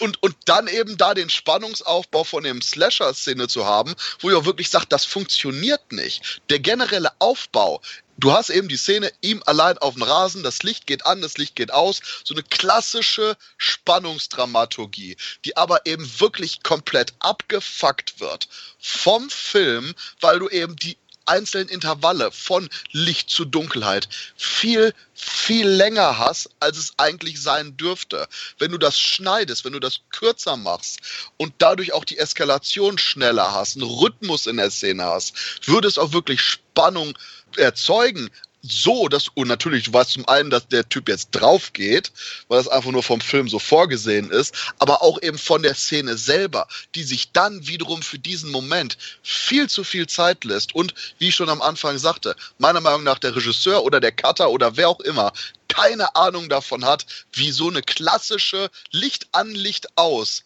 Slasher-Szene überhaupt funktioniert. Das stimmt halt einfach so. Das ist halt das Problem von, von vielen neumodischen Horrorfilmen, die du hast, die die, äh, die Logik von so Szenen einfach nicht mehr hinterfragt. Ähm, weil einfach auch technisch alles schon möglich ist und äh, du da, äh, äh wenn du, da, wie du schon meintest, die Szene ist halt da, um da zu sein. Und du fragst dich, okay, wenn schon der Horrorfan, der ja schon so einiges gewohnt ist an Scheiße, sich als erstes fragt, hä, eben, wie oft saß du denn hier schon im Garten? Ist es so normal, dass der dich anglotzt oder was? Ähm, dann funktioniert es halt schon nicht. Dann kann die Szene auch in ihrem Spannungsaufbau weiterhin so gut sein, wie sie will, was sie nicht ist. Dann ist die Szene einfach kacke. Und du fragst dich, warum haben sie es halt so gemacht? Und weitere Szene, die meiner Meinung nach vom Spannungsaufbau nicht funktioniert, ist dieses Michael Myers geht von Haus zu Haus und bringt Leute um. Wow, das fand ich gut. Das, aber genau das ist das Problem, was Sam schon sagte im Non-Spoiler-Bereich du, du hast keine Spannung. Du hast Michael Myers ist da und killt Leute. Und der Punkt ist bei einem bei einer Slasher-Szene, du könntest genau die gleiche Sequenz haben. Aber stell dir einfach mal vor, du hast quasi die gleiche Szene, nur nicht Michael Myers konsequent im Bild, sondern fährst langsam von einem Haus zum nächsten, siehst dann aber eben Michael auftauchen und plötzlich die Leute umbringen. Das hätte ein Gefühl der Unsicherheit. Wo ist er? Was passiert? Das hätte Spannung erzeugt. Du hast keinerlei Unsicherheit bei der Szene als Zuschauer. Noch viel schlimmer, in dieser Sequenz wird Michael Myers für die Kamera und für den Betrachter zum Protagonisten. Ist es nicht mehr, oh, hier haben wir die Leute, die irgendwie unsicher nach draußen schauen und nicht wissen, was passiert. Nein, wir sind bei der Perspektive von Michael Myers und folgen ihm dabei, was nur noch weiter die Bedrohung und den Schrecken eigentlich abwendet. Ich meine, natürlich, Michael Myers tötet Leute. Das, das war uns auch vor dieser Sequenz hm. schon mehr als klar. Aber dass man eben dann wirklich quasi wie, das Ganze sieht sogar aus wie ein Third-Person-Shooter. Die, die, die, gleiche Kameraperspektive mit diesem über der Schulter führen, habe ich, wenn ich Michael Myers in Dead by Dawn spiele. Aber das ist halt auch das Thema, wo, wo gleichzeitig diese Ambivalenz von dem Film an sich ist. Ähm, weil du, du kritisierst ja, dass sie mal, dass sie was Neues probieren und dann probieren sie was Neues und es gefällt halt wieder nicht. Und dass äh, Myers hier, also ich mag ja generell dieses Wahllose generell am Film. Das ist ja wahrscheinlich das, was mir dann natürlich entgegenkommt. Aber ich brauche dieses, ist ein Slasher 2018 und ganz ehrlich, ich brauche diese Spannung nicht mehr. Ich brauche nicht mehr den Mann im Hintergrund. Ich brauche nicht diese, diese Opferrollen, die dann groß aufgebaut werden. Das hatten wir alles 30 Jahre lang. Ich muss, da, da bin ich eher auf der Seite, ja, komm dann, dann zeig's mir, wie er halt da wie so ein, wie so ein Haifisch einfach richtig durch, rast. Ähm, mein Problem ist da eher, wenn sie schon den Weg gehen, es war ja eine relativ frühe Szene. Und ich habe halt gedacht, okay, Jetzt zeigen sie halt, wie er von Haus zu Haus geht und das nicht mehr als Spannungssujett inszenieren, sondern komplett, er dreht halt frei, eher wie auf einem Trip und er ist komplett unaufhaltsam. Er ist eher die, die Mordmaschine wirklich. Habe ich halt gehofft, dass sie es wenigstens denn immer weiter drehen und dass, dass, dass dann vielleicht sogar eine Szene kommt, wo er einfach wirklich noch weiter rummetzelt, immer weiter und das, das schon in eine, in eine Gewaltspirale mündet, die, die man kaum noch in Worte fassen kann. Und dahin geht er halt leider nicht. Deswegen aber, aber ich finde es halt, ich finde es dann halt doch so schade, dass man Slasher-Filme natürlich aus vergangenen Zeiten darauf reduziert, aber du hattest auch damals in den 80er noch einfach. Und auch bei den Halloween-Filmen, ich, ich weiß gar nicht, woher dieses, dieses, ja, jetzt bringt halt wahllos Leute, das hat er doch auch vorher schon getan, auch in den ganzen anderen Sequels. Und ja, er war da auch hinter ja. seiner Familie, auch explizit, aber wer ihm auch aus Versehen in den Weg gekommen ist, ja, tut mir leid, er war weg vom Fenster. Aber im Endeffekt finde ich am lustigsten, oh. dass äh, Tom gerade meinte, ich mag am neuen Halloween das Wahllose und ich brauche da bei dem Film keine Spannung. Ich glaube, das war ein großes Problem bei mir. Der Film war wahllos und der hatte kaum Spannung. Die Szene, wo man Michael Myers mit der Kamera verfolgt war, absolut nichts Neues. Die ist ebenso ein absolutes Standardelement von Slasher-Filmen, auch schon seit dem Anfang gewesen. Scheiße, ich gehe sogar so weit und sage, das war das absolute Standardelement von Giallos aus den 60ern und 70ern. Diese Art von Ver Verfolgerperspektive ist genauso alt wie die andersrum gefilmte von den äh, Leuten, die bedroht werden. Ich habe ja ne, da mal eine Frage. Ich meine, ich fand die Szene ja so äh, gut, aber was ich überhaupt nicht verstanden habe, weil die ja im Grunde so aufgebaut ist, warum ist das kein One-Shot geworden? Ah, das, das weiß ich auch nicht. Faulheit. Meine Antwort ja, ist Faulheit. Ja, alle nennen es irgendwie Plansequenz, aber es ist ja keine wirkliche Plansequenz, nee. weil es wird ja permanent hin und her geschnitten. Eine Plansequenz ist die Eröffnungsszene von John Carpenter's Halloween, wobei da ja auch wirklich ein Cut drin ist, aber es wirkt halt einfach flüssig. Und hier hast du offensichtlich, wo zwischen verschiedenen Shots hin und her gefilmt wurde, wo die Kamera anders positioniert wurde, mal im Haus, mal draußen, mal drin. Weil das hätten sie ja absolut, ich meine, er geht ja wirklich schon von Haus zu Haus. Warum nutzen mhm. sie das nicht, um da wenigstens, dann hätten sie, ich, keine Ahnung, jetzt mal ein schlechtes Beispiel zu nennen, aber wie bei Doom zum Beispiel, der Videospielverfilmung, sagen auch alle, ey, der Film ist scheiße, aber der hat diese eine Szene drin. Und da hätten sie echt die nutzen können, um handwerklich da, weil der eh schon so aufgebaut ist, er mhm. geht halt wirklich, er will ja im ersten Haus will er ja sein Messer haben, wo er sieht, die Oma schneidet mit so einem Messer, er will das Messer da haben. Deswegen geht er halt rein, dann hast du noch eine Reminenz an den original zweiten Teil, schnappt sich halt den Hammer, bringt die Oma um, damit er sein Messer wieder hat, geht halt ins nächste Haus und bringt die um, weil sie ihn, was hat sie? Sie hat ihn irgendwie leicht gesehen oder so, ne? Oder hat gemutmaßt, dass er draußen ist, irgendwie was Kleines, irgendwie was Komisches war da doch. Und bringt halt die um und geht halt weiter da verstehe ich nicht. Das muss und das hättest du einfach in einer, in einer Kamerafahrt machen können. Eine Sache noch zu dieser in Anführungszeichen nicht wirklich Plansequenz. Der Moment, wo mhm. ich wirklich richtig sauer auch wurde, war nämlich ähm, das, was ich vorhin noch kurz erwähnt hatte, aber hier im Kontext, wo er eben schon aus dem ersten Haus kommt, zum mhm. zweiten mhm. Haus geht, dann runter äh, sich beugt und man die Spiegelung seiner Maske im Fenster sieht und dann dieses Halloween auftaucht wo ich wirklich sage, nein, das ist, das ist einfach nur eine dermaßen bizarre und geistig behinderte Verwendung von diesem Soundeffekt. Das ist einfach nur Ausbeutung von dem Nostalgieempfinden, weil, hey, wenn man Michael Myers Maske sieht, dann immer diesen Soundeffekt. Aber man hat diese Maske eben dann normalerweise gesehen, wenn es überraschend war und das als Ausrufezeichen der Bedrohung funktionierte.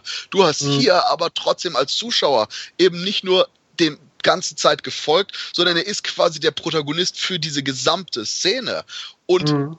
das funktioniert einfach nicht, diesen Soundeffekt da so einzubauen. Von den hast du ja auch schon eine Minute vorher, als er gegen die Kinder rennt und da wirkt er einfach so ein bisschen über. Ja, und ist dieses, diese fundamentale Unverständnis, wo ich sage, das, das, ist, als würdest du irgendeinem Spasti ein Puzzle geben, aber das, der, der nimmt sich dann einfach nur Tesafilm und macht aus den Puzzlestücken einen Ball. Du hast alle Elemente, sowohl von der Story her, von den Charakteren, vom Ansatz, um bei Halloween wirklich einfach nur alles ordentlich auszuführen. Aber dann hast du ganz viele Szenen wie diese hier, die einfach so ein fundamentales Unverständnis vom Slasher-Genre, sondern auch Unverständnis von eben Spannungskreierung und vom Horror-Genre machen. Ja, du hast auch, was die Faulheit angeht, wenn ich schon mal, ich bin ja so ein kleiner Sucker für Vorspänne und ich habe auch wieder mit dem Vorspann gerechnet, gerade weil man sich rückbesinnen wollte auf die alten Filme. Oder hat seit Halloween 1, 2 und 3, die jeweils mit dem Kürbis anfingen, auch Teil 5 dann wieder, 4 hatte einen anderen Vorspann, der war aber auch sehr cool. Und hier hattest du eigentlich die nette Idee, am Anfang diesen verfaulten, auseinandergelaufenen Kürbis zu haben, der sich wieder aufbaut. Dann hat man aber den so schlecht computeranimiert, dass es schon fast wie ein Zeichentrick-Kürbis aussieht, statt einfach mit einem Zeitraffer einen Kürbis beim Verschimmeln zu filmen, das rückwärts laufen zu lassen, den vor einen schwarzen Hintergrund zu setzen mit Computereffekten, ähm, da, da, das war auch ein totales Unverständnis meinerseits. Okay, ich hatte keinerlei Probleme mit dem Kürbis. Ähm, ich, ich, hätte jetzt auch gedacht, das ist ein echter. Ist er ähm, Kunstbanausen? Was, was, mich über, was mich irritiert hat bei dem Vorspann ein bisschen war, du hattest den Vorspann, du hattest den Kürbis, wie gesagt, ich habe gar kein Problem damit, aber ähm, das scheiße aus. War ich der Einzige, der das Gefühl hatte, dass die Namenseinblendung sau schnell war? So nach dem Motto, wir haben einen Vorspann, aber wir wollen hier schnell durch? Ach Leute, ich glaube, das sind echt so Sachen, ey, da, da mache ich mir doch keine Gedanken drum. Das ist so, ich weiß, es ist krasse Filme, die sich kein, keine Zeit mehr für einen Vorspann nehmen. Du willst ja auch irgendwie so ein bisschen in den Film geleitet werden und ähm, ey, weißt du, kannst ehrlich, das auch für mich sind langsame Vorspänne sind für mich einfach das der Krebs. Ich hasse das. Ich will sofort im Film sein, ich will mir nicht irgendwelche Namen durchlesen. So, weil die Namen habe ich auch am Ende der. So, ich habe ja, klar gibt's gute, aber ich habe die Namen in den Credits, wenn es mich interessiert. Ich brauche das nicht am Anfang. Ich verstehe das sowieso nicht, warum das am Anfang sein muss, aber es ist ein ganz anderes Thema, deswegen hat es mich auch im Film komplett gar nicht gestört. Ich habe nur gedacht, ah, cool, sie nehmen wieder dieselbe Schriftart, alles so, der Kürbis, den habe ich auch nicht als CGI erkannt. War für mich erstmal so, okay, nett. Ich bleibe einfach bei dem Punkt, Vorspann, wenn das in die Filmstruktur passt, cool, wenn nicht, auch cool. Es kommt immer auf den Film an. So, jetzt haben wir ja schon, ey, wir haben ganz schön lange jetzt gehatet. Jetzt lass uns doch mal auch zu den. Wir sind auch noch Sachen. nicht fertig, weil wir noch nicht beim Ende waren. ey, da, da, lass, ich hatte ja vorhin schon angesprochen, mein Lieblings, also bisher, ich muss ihn halt nochmal sehen, vielleicht war es auch nur die Euphorie jetzt, weil ich das erste Mal gesehen habe. Mein Lieblingsmoment aller Halloween-Filme, der Gotcha-Moment. Der was? Wo sie sagt, Gotcha. Fand, ah. ich, fand ich mega. Also, du meinst, der Moment war besser als das Finale von Halloween Age 20? Der, der, also, meinst, also der Gotcha-Moment war besser als die Sache mit der Hand, äh, mit dem Ausstrecken bei Halloween Age 20 oder von Laurie, die zurückschlägt und quasi. Also der, also der Handmoment bei Age 20 geht mir echt tatsächlich am Arsch vorbei. Aber ähm, und generell, wenn ich immer vom Ende von Age 20 rede, rede ich auch immer nicht vom den letzten zehn Minuten oder so, sondern wirklich auch nur von der Kopf-Ab-Szene, dass sie da so konsequent war. Alles davor war gut, aber ist bei mir auch nicht so, wow, auch wenn es echt schon ziemlich gut war. Ähm, aber ich äh, fand es schon geil, wie sie so weinerlich tut und äh, Michael so anlockt und dann, äh, okay, weil es halt auch mit dem, mit dem Sound und äh, dem Soundschnitt einfach wahnsinnig gut war in dem Moment. Abseits davon, was davor und danach passiert. Aber der kleine Moment, das war wirklich so, okay, das war jetzt schon ziemlich geil. Okay, den kleinen Moment gebe ich dir, aber ganz im Ernst. Ich, ich mochte die Figur von der Tochter einfach nur nicht. Wie die ständig dargestellt wurde als so eine bitchy American Housewife und quasi einfach nur immer dafür da war. Jamie Lee Curtis kam rein, hatte einen emotionalen Moment und dann war so, äh, wie, hieß, wie hieß die Schauspielerin?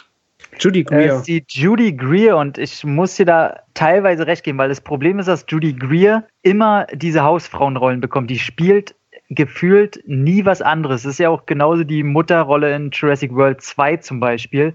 Und die hat einfach so einen Stempel drauf, dass da nichts variiert und da gebe ich dir halt teilweise recht, wobei ich sagen muss, dass er halt mit dem Ende bei mir sehr viel Pluspunkte gemacht hat. Ähm, aber Jurassic World 1, oder? Mhm. Äh, ja, Entschuldigung. Okay, gut. Ich, da ich war sie auch nur dafür da, um zwischendurch mal rumzuheulen. Äh. Ja, mhm. genau das ist, das ist hier mein, mein Kritikpunkt einfach nur. Besonders, weil am Ende, im Finale, in den letzten 10, 20 Minuten, sie auch zeigt, gerade mit der Interaktion mit Jamie Lee Curtis, dass da viel mehr gegangen wäre, außer dieses, äh, ich roll jetzt mal immer die Augen, wenn meine crazy Mutter hier vorbeikommt. Ja, das, das Problem ist halt, also ich sehe ich seh das Problem genauso und äh, verstehe halt auch nicht, warum das Drehbuch einem da so, so im Stich lässt, weil es halt den Fehler macht, dass es die Enkelin am Anfang so in den Vordergrund rückt und eigentlich die Beziehung aufbaut, die, die sie eigentlich zur Tochter haben sollte und die ja auch genau so kommt in den letzten Minuten. Und äh, was ich da halt nicht verstehe, ist, dass sie diesen ganzen Emotionsteppich in den letzten 15 Minuten halt ausfahren und wie du schon sagtest, äh, der hätte genug Fleisch gehabt, um komplett von Anfang an äh, Emotionen dargeboten und vor allem Drama aufzeigen zu können, welches der Film halt echt vermissen lässt, aber wo ich halt das Glück habe, dass er mich ansonsten unterhält. Eine Sache einfach nur, ähm, ganz im Ernst, was ist mit dem Mann von ihr los? Denn der einfach nur mit dem scheiß Jojo da spielt, während Michael Myers gerade ankommt. Es ist halt, ich, ich habe das schon ein paar Mal, wenn Halloween wirklich nur so ein Freitagabend Unterhaltungsding sein sollte, ein paar Mal im Kino erlebt, dass wirklich Zuschauer von jeglicher Art Emotion irritiert zu sein scheinen. Ich weiß noch, als Super 8 im Kino gezeigt wurde, der Film ja auch durchaus Momente hat, die ein bisschen, ja, gefühlvoller sind, wo sich der Sohn mit seinem Vater ausspricht und er heult, weil auch die Mutter gestorben ist und das Publikum irgendwie in so einer Giggle-Anfall hatte, was ich überhaupt nicht verstanden habe. Ich glaube, das ist halt die Ausgangslage, dass äh, vor allem der neue Halloween Halloween, der ist komplett ausgelegt auf reinstes Entertaining, reinstes Kommerzkino und fährt halt da alles auf. Und ich glaube, dass sie mhm. deswegen auch diese ganzen emotionalen und Dramamomente extremst zurückfahren und halt wirklich nur am Schluss bieten, dass selbst der, ich sag mal, der Mini-Feuilleton in all, äh, all den Popcorn-Besuchern immer noch sagen kann, ja, der war schon kacke, aber der hatte doch auch Emotionen wo halt unser Eins äh, sagt, ja, da, da strauchelt der Kritikerstock im Arsch aber schon ein bisschen sehr und wir wollen davon eigentlich ein bisschen mehr sehen. Aber die Sache ist ja auch, Halloween mhm. Age 20 war ja auch ein mega Mainstream-Ding. Mhm. Und es hatte ja auch zwischendurch so Aussprachen zwischen Jamie Lee Curtis und Josh Hartnett, der ihren Sohn gespielt hat. Und das hat in dem Film einfach fast gänzlich gefehlt. Und wenn, dann war es immer so schnell wieder weg. Na gut, da hast du aber auch den, den äh, Unterschied gehabt, dass Age 20 gerade mal 80 Minuten ging und du damit äh, Drama und Thriller-Horror-Elemente ziemlich aufeinander abgepasst komplett rausfeuern konntest. Und hier ist es halt wirklich so, dass er irgendeine Mischung finden muss, weil er es uns nicht gleichwertig präsentieren kann. Und er macht halt leider den Fehler, dass er da eben dann sagt, okay, dann lieber Achterbahnfahrt anstatt äh, reflektiertes Drama innerhalb dieser Horror, des Horrorkorsetts. Aber gerade da will ich einfach nochmal den Finger bei dir in die Wunde legen. Warum muss der Film nicht spannend sein? ich wusste, dass du da damit kommst. Ich hasse Alter. Ähm, es kommt einfach auf den Film an und äh, was, was er von mir will und was er selber sein will. Ähm, dadurch, dass ich komplett andere Erwartungen, nämlich komplett gar keine hatte, ging ich halt da rein und wusste ganz genau, pass auf, das das Ding ist produziert von Blumhouse. Und Danny McBride hat da unter anderem mitgeschrieben. Ich wusste, ey, die werden niemals da jetzt Drama-Elemente voranschreiten lassen. Und das will halt nichts weiter sein als Killer Michael Myers unterhaltsam für 15- bis 19-Jährige.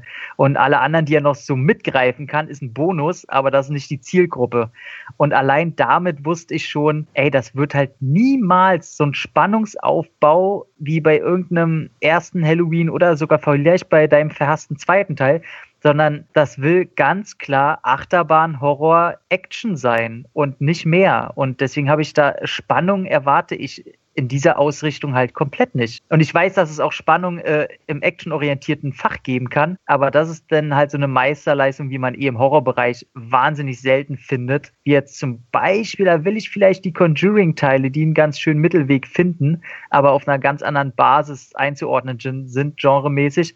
Und deswegen bin ich da reingegangen und habe gedacht, okay, ich erwarte jetzt Ausbruchsszenen, ich erwarte teilweise dumme Charaktere und ich erwarte sehr, sehr viel Gemetzel, Blut und wahrscheinlich einen Showdown, wo es aufeinander kracht und habe halt genau das äh, erwartet. Ich finde eine perfekte Mischung an Humor und Spannung, für mich persönlich, war Insidious, der erste Film, wo du sehr, sehr gruselige, unheimliche Momente hattest, hinterher aber noch diese, diese zwei Geisterjäger, die, ja, ich würde schon sagen, fast so einen ähnlichen Humor ans Tageslicht bringen wie im neuen Halloween-Film, nur nicht ganz so dumm.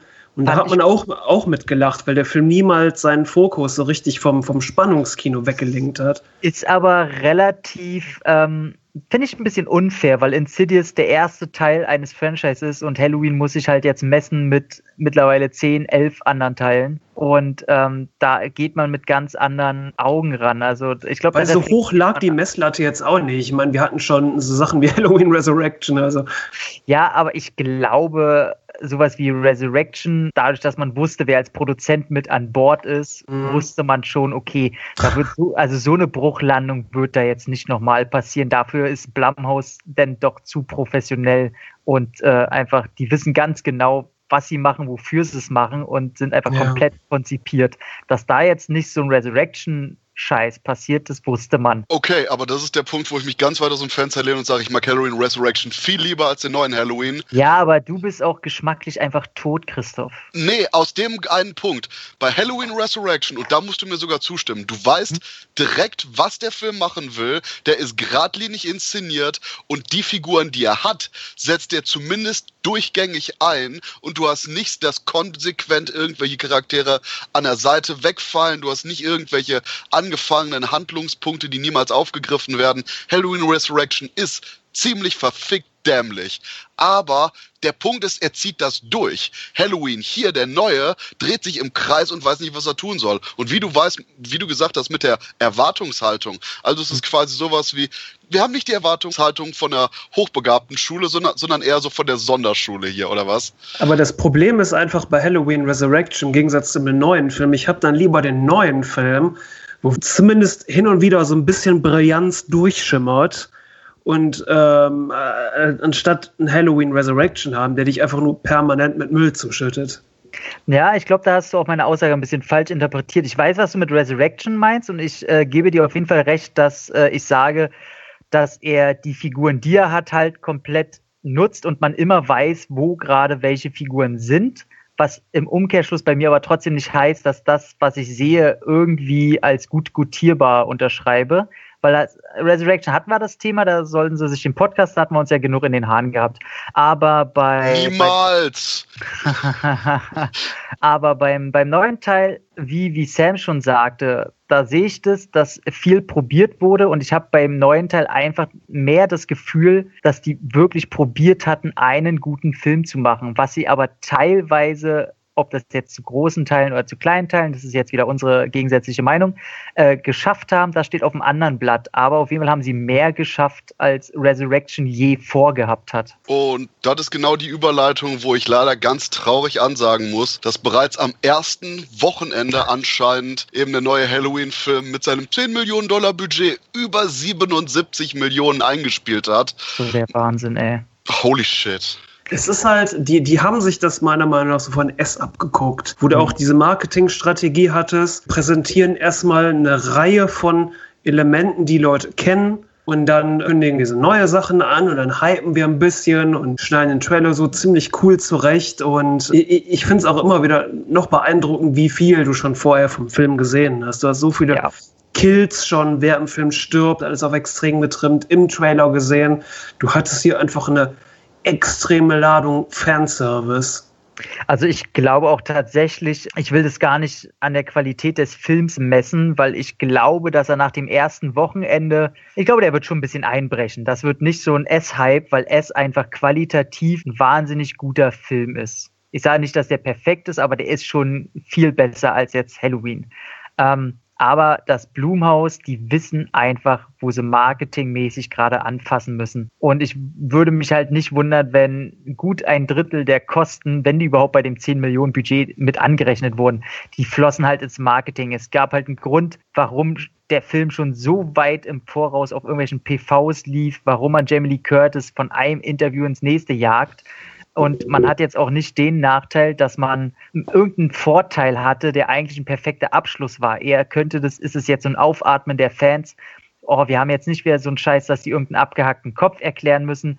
Die wissen, okay, die Rob Zombie-Sachen, die haben halt auch sehr gespalten. Nein, wir haben jetzt endlich wieder, in Anführungszeichen, endlich, ob wir uns da freuen, ist jetzt was anderes.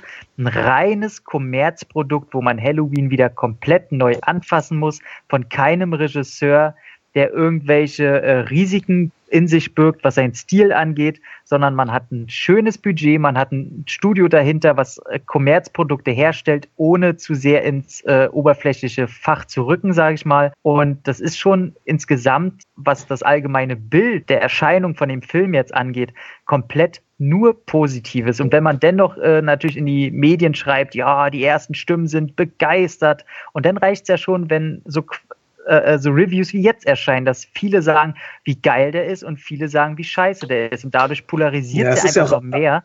Und, es ist ja äh, aber absolut kalkuliert gewesen, dass der komplett. zuerst auf diesem TIFF Film Festival gezeigt ja, wurde, wo wirklich nur Fans eingegangen sind. Du hast nur Genre-Fans und du hast äh, eine Jamie Lee Curtis wie jetzt bei dir, ähm, die halt auf irgendwelchen Premieren mit rumtingelt, für gute Laune herrscht und wo dann eh nur die Halloween-Fans sind und da auch dann äh, Qualitätseinbrüche vielleicht erstmal gar nicht so negativ aufgenommen werden, weil dieses Gesamterlebnis natürlich erstmal nur positiv ist. Ähm, das ist der Punkt, wo ich allerdings nochmal bei dem Kommerz richtig reinhauen will und sage, Natürlich ist jetzt auch quasi direkt fürs nächste Halloween schon der ja, nächste Halloween geplant. Und das bringt mich wirklich zum allerletzten Moment in diesem Film eben. Und ich denke, wir sind großzügig jetzt auch schon über die anderen Punkte drüber gegangen.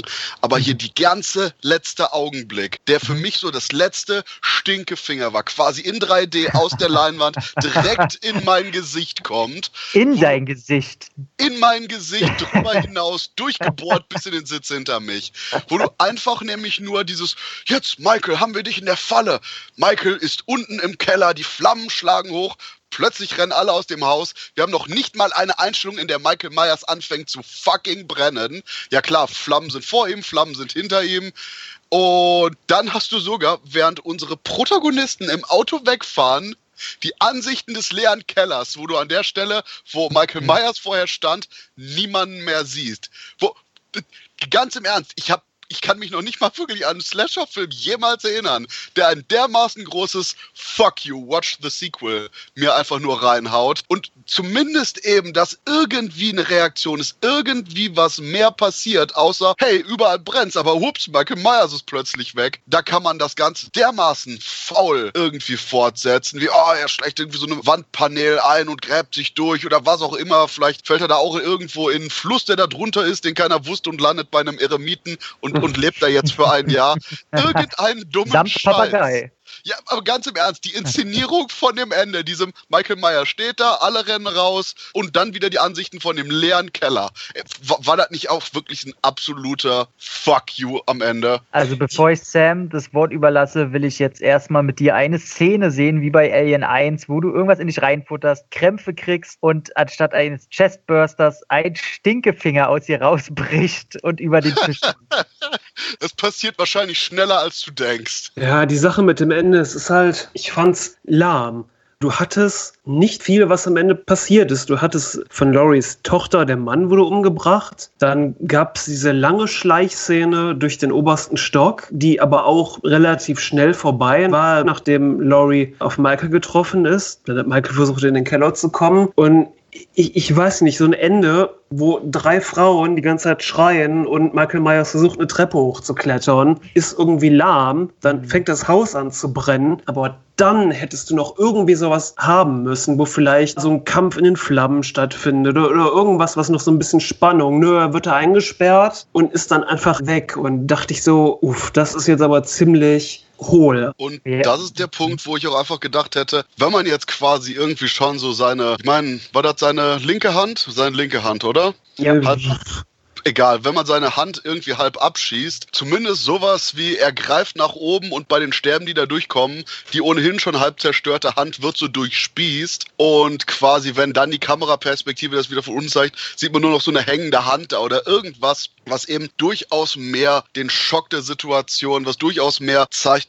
dass Michael auch irgendwie sich anstrengen musste, um da rauszukommen. Denn man weiß auf jeden Fall bei der Fortsetzung, die kommen wird, dass es irgendeine ganz läppische Sache sein wird, damit er irgendwas einfach aus dem Hut gezaubert wird, damit er eben plötzlich wieder da ist. Und wenn man ihm jetzt schon quasi halb die Hand zersäbelt, ja komm, komm, dann kann die ganze Hand auch weg, dann mach was damit, Junge. Und es ist auch im Rahmen der ganzen Geschichte nicht stimmig, weil Laurie hat sich 40 Jahre auf diesen Moment vorbereitet und dann checkt sie nicht mal, dass er da auch wirklich verbrennt. Sie fährt einfach weg mit, mit ihrer Tochter und ihrer Enkelin. Wobei, das ist ernsthaft noch ein Punkt, wo ich dem Film das gebe. Laurie war gut angestochen, lass die rausbringen. Die Tochter und die Enkelin sind nicht so manisch wie sie, die schleifen sie raus. Wie gesagt, ich habe generell mit dem Ablauf des Ganzen noch nicht mal ein Problem. Nur mit der ganzen Tatsache, dass du eben wirklich Michael Myers hast, dem nicht, abgesehen eben von der Handsache, im eigentlichen Finale da am Ende ganz zum Schluss nicht viel passiert und dann, wenn die Flammen schlagen, auch in der nächsten, wortwörtlich der nächsten Einstellung vom Keller,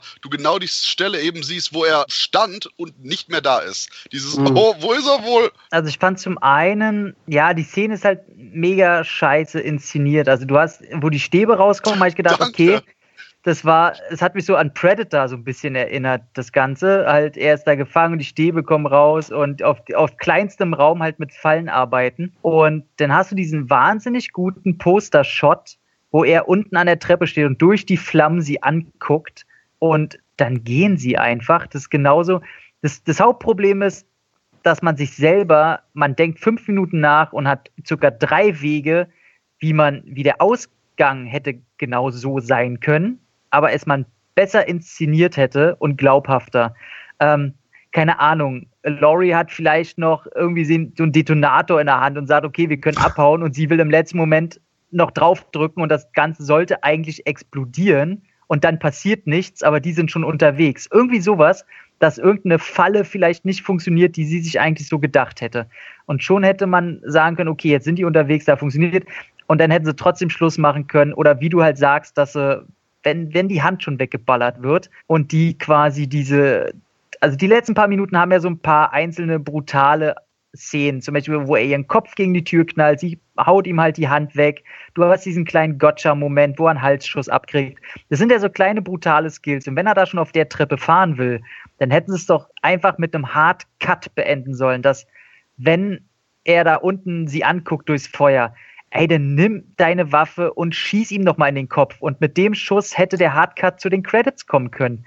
Und du hättest als Zuschauer nicht ganz gewusst, hat sie getroffen, hat sie nicht getroffen, was ist passiert. Du wärst auf jeden Fall heißer auf den zweiten Teil gewesen, weil da hätten sie sich, hätten sie in Ruhe jetzt nachdenken können, okay, wie beenden wir das Ganze? Tom, kannst du bitte den Film nochmal inszenieren? Also, das ist, das ist halt echt so ein Problem. Ich verstehe es halt nicht, dass das komplette Profis am Drehbuch sitzen, da dreimal rüberguckt und denen nicht auffällt, okay, Leute, das sind Kleinigkeiten, die haben wir mit ein, zwei Handschlägen halt äh, irgendwie geändert, aber genau das, was du gesagt hast, dass sie einfach davonfällt, das ist einfach eine Inkonsequent in der Charakterisierung der Figur Laurie Strode, die sich 40 Jahre darauf vorbereitet, die mhm. einfach so unglaubwürdig ist, als wenn dir halt einer mit dem Dampfhammer mal kurz in die Eier schlägt. So. Das ist einfach, äh, das ist richtig pure Scheiß, wo ich mich auch aufrege, weil das ist einfach Faulheit am Drehbuch. Der Film hätte einfach damit enden müssen, dass Laurie Strode einfach alleine von dem brennenden Haus stehen bleibt und du einfach auch keine Innenansicht mehr vom Keller hast. Genau, also der Shot, den Christoph ja auch angesprochen hatte oder auch du, Sam, ich weiß gar nicht gerade mehr, dass man unbedingt nochmal zeigen musste, dass er da nicht mehr steht, damit auch der blödste Hans Wurst und Einzeller weiß, oh Gott, da kommt doch wohl noch ein zweiter Teil, wie kann das denn sein? Und vielleicht einfach nur sowas, wie sie ist ja verwundet, dass sie mit ihrer Familie irgendwie da rausgeht, aber dann eben vor dem brennenden Haus auf die Knie sackt, sich die blutende Seite hält und sagt, ich, ich muss zuschauen. Und dann mhm. die Kamera irgendwie eben wegfährt, während das Haus brennt. Genau. Irgend, irgendwie sowas, irgend so eben dieses Ausrufezeichen jenseits von den Shots im Keller. Und wahrscheinlich wäre sogar das ganze Ende noch einfach deutlich besser, wenn man schlicht und ergreifend diese zwei oder eine Einstellung, ich weiß nicht mehr genau, vom Keller, der leer ist, einfach nicht mehr hätte. Selbst, ja. selbst das, das ist wahrscheinlich das größte Fuck you. Die, die, das ist, die, wie gesagt, das ist der Stinkefinger, der aus der Leinwand einfach nur rauszoomt. Ähm, wie du eben schon sagst, dieses riesige Ausrufezeichen da dran, wir können eine Fortsetzung machen. Ihr könnt ja. immer eine Fortsetzung machen. Aber eine, aber eine Frage zum, zum äh, letzten Bild. Du siehst ja dann die drei äh, Strodes-Damen da auf dem Pickup hinten drauf und diese, dieser Shot mit der Kamera zum Messer hin, Der mhm. hatte einfach nur äh, die Bedeutung, es geht weiter, oder? Der hatte jetzt nicht die Bedeutung von wegen, äh, die Enkelin mit Messer in der Hand. Könnte das was bedeuten? War das schon ein kleiner Wink auf den nächsten Teil? Das, äh, da gab es nichts zu interpretieren, oder? Nicht wirklich. Das ist auch so was, was der Film ein. Und je mehr Jamie Lee Curtis über diesen Film redet, desto mehr nervt sie mich einfach über Frauen, die zurückschlagen. Ja, ja, aber da macht Halloween auch einfach nichts neu. Und ganz im Ernst, Horrorfans sind die letzten, denen du erklären musst, dass starke weibliche Charaktere in einem Horrorfilm cool sind. Ja, danke, wir wissen's. Das ist einfach seit den 70ern so. Wir haben mit Laurie mitgefiebert, mit Nancy und wie die ganzen anderen Funnel Girls heißen. Es ist einfach cool, wenn die Heldin am Ende siegt. Und dieser Halloween-Film, ich glaube, das meiste, was mich daran stört, ist, dass er so alles, egal ob es das Ding ist oder andere stilistische Elemente im Film, uns als neu und revolutionär und großartig verkaufen will, aber mhm. eigentlich pure Nostalgie ist und es einfach nur ein Wiedercoin ist. Aber und das ist das Allerschlimmste an der letzten Einstellung mit dem Messer. Alles, was ihr gesagt habt, sind wahrscheinlich interessante Punkte, die aber viel zu sehr über das Horizont der Filmemacher hinausgehen. Ich wette mit euch, diese letzte Einstellung war, wir haben hier Halloween und da haben so Michael Myers und, und, und, und Jamie Lee Curtis. Und, und was ist denn die letzte Einstellung? Was ist denn Michael... Oh, Messer! Ich mhm. wette, das war die gesamte Überlegung. Wie enden wir denn den Film? Zoom mal aufs Messer, voll, voll Michael Myers, yo. Vor allem war der Zoom auch irgendwie so, so schlecht. Es war es, ja, ja. wahrscheinlich so ein Digital-Zoom, weil die dachten, ja. Oh, keinen richtigen Abschluss für den Film. Das war auf, das war auf jeden Fall ein Digital-Zoom. Es hat nicht gewirkt, als würde die Kamera ranzoomen, sondern als hätten sie einfach das Bild rangezoomt, weil es auch so bröselig dann geworden ist. Ja, ja. Also du hast irgendwie, der, der Grain wurde dann auch leicht erhöht. Das war auf jeden Fall ein Digital-Zoom. So, aber mhm. Wie gesagt, der Punkt, der Punkt ist einfach nur Halloween-Messer. Ich denke, das war das höchste Maß der Intelligenz, das in diese Einstellung gewandert ist. Aber tatsächlich, auf was ich ja Bock hätte, wenn sie jetzt mal gucken, ob noch ein zweiter Teil rauskommt. Äh, aber, ey, das wäre wirklich witzig, wenn einfach keiner kommt. ich hätte tatsächlich Bock, dass sie das jetzt so im Stile von John Carpenters Vampire machen, dass die drei wirklich so auf äh, Linda Hamilton Terminator Teil 2 Style kommen und sich wirklich krankhaft vorbereiten und einfach Michael Myers jagen. Darauf hätte ich richtig Bock. Ja, aber bei unserem Glück wird es wahrscheinlich nur noch ein weiteres Remake Ach, von Halloween wieder, Age 20. Ach, die finden wieder irgendein Haus, wo Michael Myers mal gefrühstückt hat und er da wieder zurückkehrt. Und, da äh, können wir eine Reality-Show machen. Können wir einen Pod Podcast aufnehmen, irgendein Scheiß. Ja, ist das Ende vom neuen Halloween-Film nicht eh ein bisschen wie das von Halloween Resurrection? Irgendwie statt Buster Rhymes kommt plötzlich Laurie Strode durch die Tür gebrochen und dann steht alles in Flammen.